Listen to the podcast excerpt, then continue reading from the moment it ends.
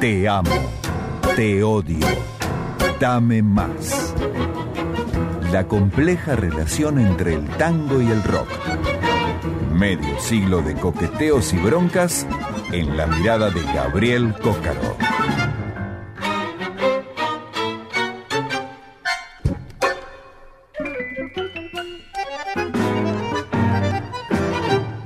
Así es amigos, y cuando pasaron 42 minutos de la medianoche en este super miércoles de super acción, vamos a darle un espacio, la verdad, que extrañábamos, ¿eh? una columna que hacía rato, por una cosa por otra, por mis viajes, por el mal clima, porque básicamente estamos atorados de, de contenidos, contenido. pero la verdad le estamos extrañando la columna de Gabriel Cócalo, te amo, te odio, dame más. Gaby Cócaro nuevamente aquí en su columna, muy buenas noches, bienvenido, querido. ¿Qué tal, Igna? ¿Qué tal, Nina? Esperado, esperado, se nos pasó demasiado tiempo. Bueno, pero a veces eh, hacerse rogar está un poquito bien, ¿no? Está Para bien, generar expectativa. Y yo tengo mucha expectativa porque como siempre le digo a la audiencia, eh, yo no sé qué es lo que vas a proponer cada vez que haces tu columna, cosa que me encanta porque es siempre una sorpresa al 100%. Exactamente. Columna número 37. Vamos, todavía. 37. Ya se está allanando el camino para la 40, eh, con la que cerraremos el año. Bien, ¿Eh? bien la tenés ya, Ya lista. está. Por Dios. Genial. Bueno, nos concentramos entonces en la número 37. Venga, cuénteme. Obviamente uno de los grandes revolucionarios del tango ha sido, por supuesto, no descubro nada diciendo esto, Astor Piazzolla, claramente. Sí, sí. Con una larga lista de clásicos que tiene Astor. Balada para un loco, Balada para mi muerte, Buenos Aires hora cero, Chiquilín de Bachín, El gordo triste, Escualo, Libertango, Lo que vendrá. Bueno, la lista es Nonino, Dios Nonino. Usted dijo lo exacto, Barchowski. Porque bueno, justo con Libertango, probablemente Adiós Nonino sea la pieza más Sí, sí. popular de Piazzolla, Sí, ¿no? Oblivion también se toca mucho en todo el mundo. Oblivion, pero digo que Adiós Nonino es esa pieza que reconoce hasta el que no sabe nada de tango. Escucha Es los- cierto, es cierto. Los primeros acordes de Adiós Nonino y, y ya se sabe de qué se trata, La ¿no? comparsita del tango moderno. Podríamos decir así, claro, por supuesto. Bueno, sabemos la historia de Adiós Nonino, ¿no? Que Piazzolla la compuso en 1959, cuando se enteró del fallecimiento de su padre, él estaba de gira en Puerto Rico, y basándose en una pieza que había escrito cinco años atrás, llamada Nonino, hizo esta versión de Adiós Nonino, que es la que todos conocemos, eh, un homenaje a la memoria de, de su padre. Ha habido muchas versiones de Adiós Nonino, incluso el propio Piazzolla grabó varias versiones de Adiós Muchísimas, Nonino, sí, muchísimas. La primera se publicó en 1961 con el quinteto. Piazzolla interpreta a Piazzolla. Exactamente, de ese disco. Pero bueno, después llegaron muchísimas otras versiones de otras orquestas. Por ejemplo, la orquesta de Leopoldo Federico en el año 63 grabó su versión de Adiós Nonino, la de Aníbal Troilo en el año 66, la de Osvaldo Piro en 1968. Estoy nombrando un pequeño puñadito de esas versiones de Adiós Nonino y como decíamos, el propio Piazzolla la volvió a grabar muchísimas veces. ¿Te parece, Igna, que compartamos un extracto de la versión de Adiós Nonino de la orquesta de Leopoldo Federico? Por favor.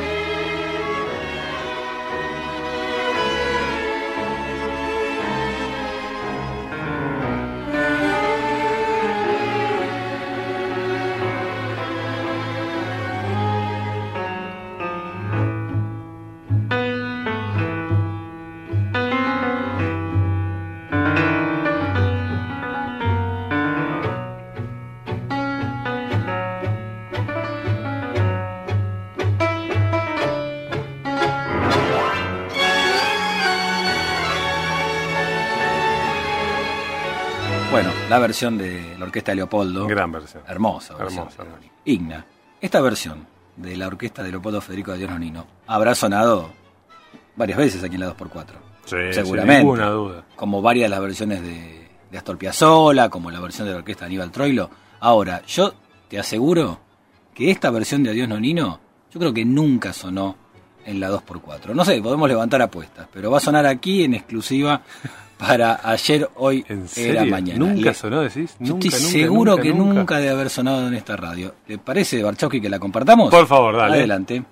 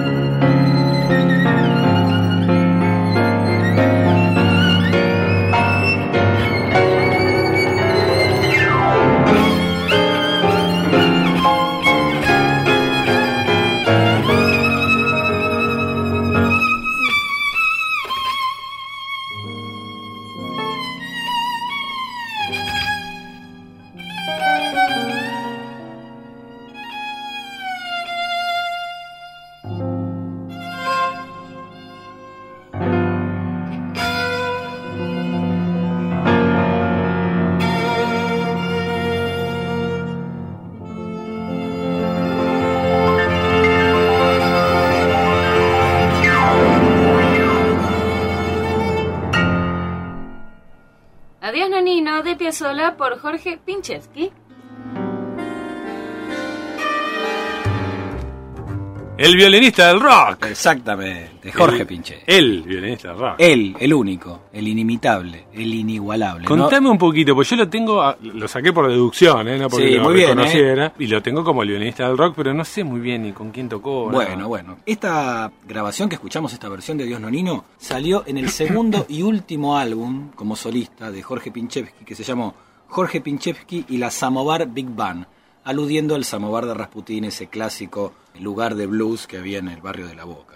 Este disco salió en el año 1995 y en este álbum Pinchevsky hacía temas propios, pero reversionaba piezas, por ejemplo, de Claudio Gavis, de Daniel Toro, para ir a buscarte, una pieza de Charlie Mingus y también del repertorio de Piazzolla esta versión de Adiós Nonino. Quien está tocando el piano en la versión que escuchamos recién es Juan Hermida. Impresionante, Juan Hermida Sí, sí, sí. en el piano. Este fue el segundo y último álbum como solista de Jorge Pinchesky. El primero había salido muchos años atrás, se llamó Jorge Pinchesky, su violín mágico y la pesada, del año 1973. Y la pesada, del rock and roll. pesada. Claro, por supuesto, porque él era parte de ese combo maravilloso. ¿Cómo fue la historia de Jorge Pinchesky? La contamos brevemente. Él era un músico de origen clásico. Había formado parte de la Orquesta Sinfónica de La Plata, de la Orquesta Municipal de La Plata, de la Orquesta de Cámara de la Universidad de La Plata. Era un músico básicamente que se dedicaba a ese género. Y de hecho tenía una, una vida muy eh, formal, tenía su familia constituida, trabajaba de músico. Hasta que por intermedio de un amigo llegó a una especie de comunidad hippie donde vivía gente de la Cofradía de la Flor Solar, que era un grupo psicodélico de la ciudad de La Plata, donde estaba Rocambole, quien después hizo las tapas de los discos de los redondos, Sky Bellinson. Entre esa gente estaba Alejandro Medina, el bajista de Manal. Empezaron a conversar, empezaron a charlar y cuenta la leyenda que Pinchesky escuchó la distorsión de una guitarra y se volvió loco, literalmente. No solo dejó la música clásica, sino que abandonó su puesto en la orquesta, dejó a su familia, electrificó su violín y empezó todo un camino en el mundo del rock. Abandonó la música clásica. Por supuesto, todo ese background y todas esas enseñanzas de aquellos años formativos las llevó para siempre consigo. Pero abandonó completamente el género y se dedicó al rock. Pincheski colaboró en muchísimos discos del rock argentino. Colaboró en Vida de Sui Generis. Colaboró en pequeñas anécdotas sobre las instituciones de Sui Generis. Colaboró en el volumen 2, en el 3 y en el 4 de La Pesada del Rock and Roll. Colaboró en los primeros discos solistas de Cubero Díaz, de Claudio Gávez, de Alejandro Medina. Ah, bueno. Todos esos discos que Con grababa razón. como grupo de base La Pesada del Rock and Roll. Con razón, tanta entidad, porque yo siempre lo tuve como un tipo de mucha entidad dentro del rock nacional, pero no sabía Bueno, quién había tocado. y las últimas colaboraciones en los últimos años, por ejemplo, puso su violín en La hija de la lágrima, Ah. de Charlie García, en La mala reputación, un disco de Arbolito, esa agrupación que fusiona rock, folk rock, como hacían los Jaivas en los 70. Pincheski viajó a Europa, estuvo con un grupo de rock sinfónico llamado Gong, Gong, con Gong, en un disco llamado Yamal, que es un disco muy interesante, eh, también ahí hay que, hay que revisitar un poco ese material. Estuvo muchos años en Europa y fue el único caso de una persona que tuvo dos muertes. La primera muerte, digamos, que no fue, fue cuando en diciembre de 1981 la revista Expreso Imaginario dio la noticia de la muerte de Pincheski. Había una noticia donde decía que el músico había muerto en Francia, en circunstancias no muy claras, pero que había fallecido. La revista Pelo también se se hizo eco de la muerte. Por escrito. Claro, imaginemos que en aquel momento no había WhatsApp, no había internet, las comunicaciones eran más complicadas. No había certificado de función. Alguien echó a correr el rumor, algunos dicen que fue Miguel Abuelo, que también vivía en, en- en Europa en aquel momento, como una especie de chiste, hizo correr el rumor de que había muerto Pincheski, los medios especializados en rock acá reprodujeron la noticia y durante muchos años se pensó que había muerto Pincheski. Pincheski regresó definitivamente a la Argentina en 1985 y contó en algunos reportajes, que esto es terrible, que su madre falleció pensando que su hijo había muerto. Esas- Oh. Esas parábolas tremendas de la vida. Lo cierto es que Pincheski regresó a la Argentina en 1985 y cuando vino todo ese fenómeno del blues, Signa, ¿te acordás? A principios de los 90, ese sí. reverdecer del blues con Sí, Memphis, con la Mississippi, con los grandes bluseros que venían de Argentina, B.B. King, Albert King, Albert. Collins, todos vinieron en aquella época. La escena del blues reverdeció y Pincheski también. Tuvo como un momento de auge, de hecho de esa época data este disco, del año 95 Ah, claro. todo ese reverdecer blusero. Y la segunda muerte de Pincheski, la definitiva, ocurrió el 21 de junio del 2003 y fue una muerte absurda, Igna, absolutamente absurda. Estaba él eh, por la ciudad de La Plata, lo atropelló una bicicleta, ¿Eh? una bicicleta lo atropelló, que venía a muy rápida velocidad, por otro hecho también insólito. Eh, Es casi una película de ciencia ficción. Había una jauría de perros que asolaba en aquel momento la ciudad de La Plata. Esto está documentado. Era una jauría de perros que había ido al zoológico de La Plata, había matado animales, estaba atemorizada la población. y un día esa jauría de perros empezó a correr, a perseguir a un ciclista. Ese ciclista, como aceleró su marcha, Se lo llevó. se lo llevó puesto a Pincheski, que no, no murió en el momento. Se cayó, su cabeza golpeó contra, contra el cordón de la vereda, sobrevivió a eso, pero le quedó como un golpe que al no ser bien atendido en el hospital, a los pocos días terminó falleciendo. Una cosa absurda, un músico que vivió de todo, que experimentó lo que te imagines, terminó muerto porque lo atropelló una bicicleta que No, a su vez la bicicleta la perseguía en la jauría, una cosa realmente insólita. Pero bueno, Pincheski fue alguien único en su estilo. No hubo otro violinista de rock como Pincheski, de hecho no hubo otro violinista.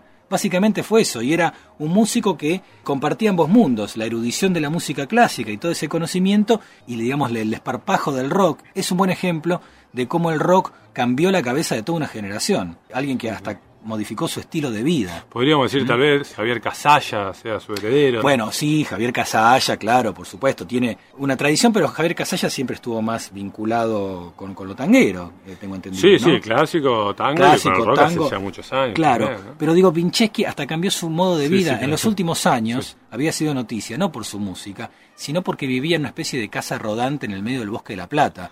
Recuerdo los noticieros de la época que lo entrevistaban, pero como un personaje medio pintoresco, alguien que había dejado todo y vivía en una casa rodante abandonada en el medio del bosque de La Plata y que lo único que conservaba era su violín. Wow. Y debo decir que una de las deudas que me han quedado de la profesión es haber tenido un mano a mano con él.